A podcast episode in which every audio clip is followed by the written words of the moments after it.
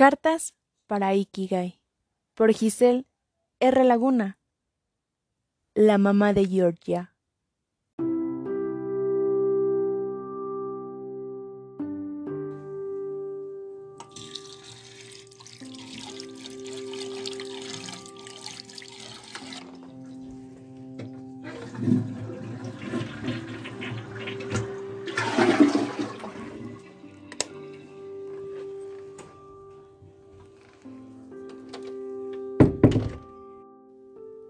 ¿Has visto el piso cuando orinas?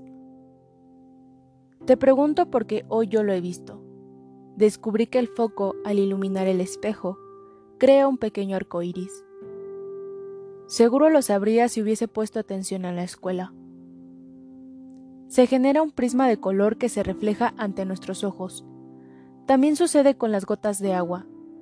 Es más fácil notarlo cuando llueve y está el sol. Es la segunda vez que lo noto en toda mi vida. La primera vez fue cuando barría las escaleras y estaba Georgia sentada en el suelo del piso de abajo. Georgia, ¿qué te pasa? Le dije recargando mi cabeza sobre la escoba. Estoy enojada con mi mamá. Ya quiero que termine el juego. Me muero de hambre. Respondió molesta. Hasta las mejillas las traía coloradas. ¿Juego? No te entiendo. Comencé a bajar las escaleras. ¿Cómo juegan? Mi mamá cierra los ojos, aparenta estar dormida y yo tengo que despertarla. ¿Se inventaron ese juego? Sí, un día mamá fue al médico y cuando regresó me dijo que estaba tan bien que el doctor le recomendó ese juego. ¿Nunca ¿La han hecho a la inversa? ¿A la qué? Al revés, pues. No. Un día lo intenté, pero me empecé a reír. Ella es muy buena. ¿En serio? ¿Por qué lo dices? Lo hace hasta en momentos raros. Por ejemplo, un día lo hizo mientras comíamos cereal y no le importó llenarse la oreja de leche. Se dejó caer.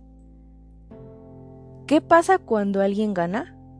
Te ganas un dulce, así de sencillo.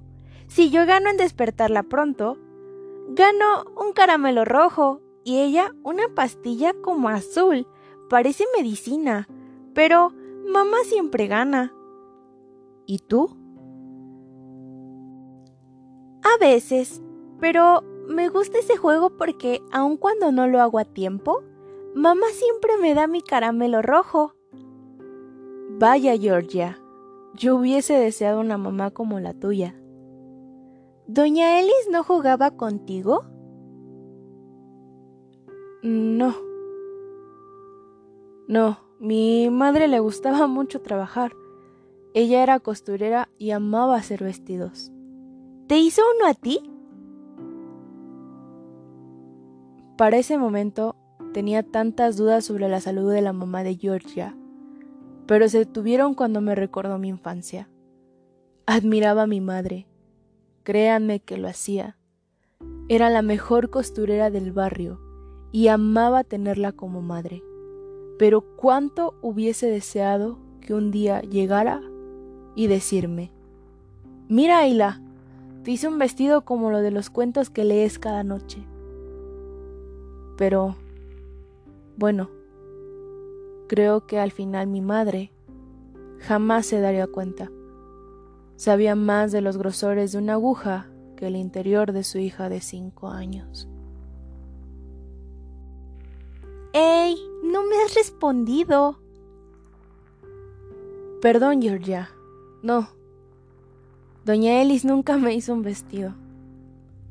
Cuando tengas hijas les darás uno. Te prometo que lo haré. Pero dime, ¿cuánto tiempo lleva tu mamá con los ojos cerrados?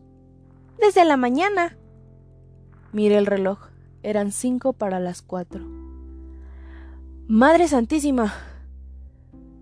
Ah, mm, ¿Puedo jugar yo también?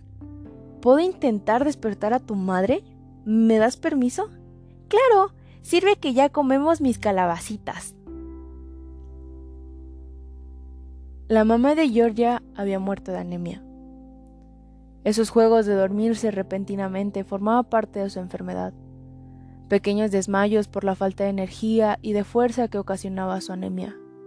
Las pastillas, como azules, que parecían medicina, eran realmente eso. Medicina. No supe cómo le dieron la noticia a Georgia. Yo me encargué de darle de comer mientras preparaban el velorio, pero nunca me atreví a decirle que era la primera vez que su madre perdía el juego. Georgia apenas tenía cinco años en ese entonces. Ya ha pasado un buen tiempo desde aquel triste suceso, pero no he vuelto a verla. Nunca supe si tenía papá que viera por ella, pero espero que Georgia esté bien. Quisiera enseñarle un nuevo juego, de encontrar arcoíris al andar por la vida, porque su mamá era un sol y su muerte fueron las gotas de lluvia. ¿Qué arco iris habrá en el corazón de Georgia?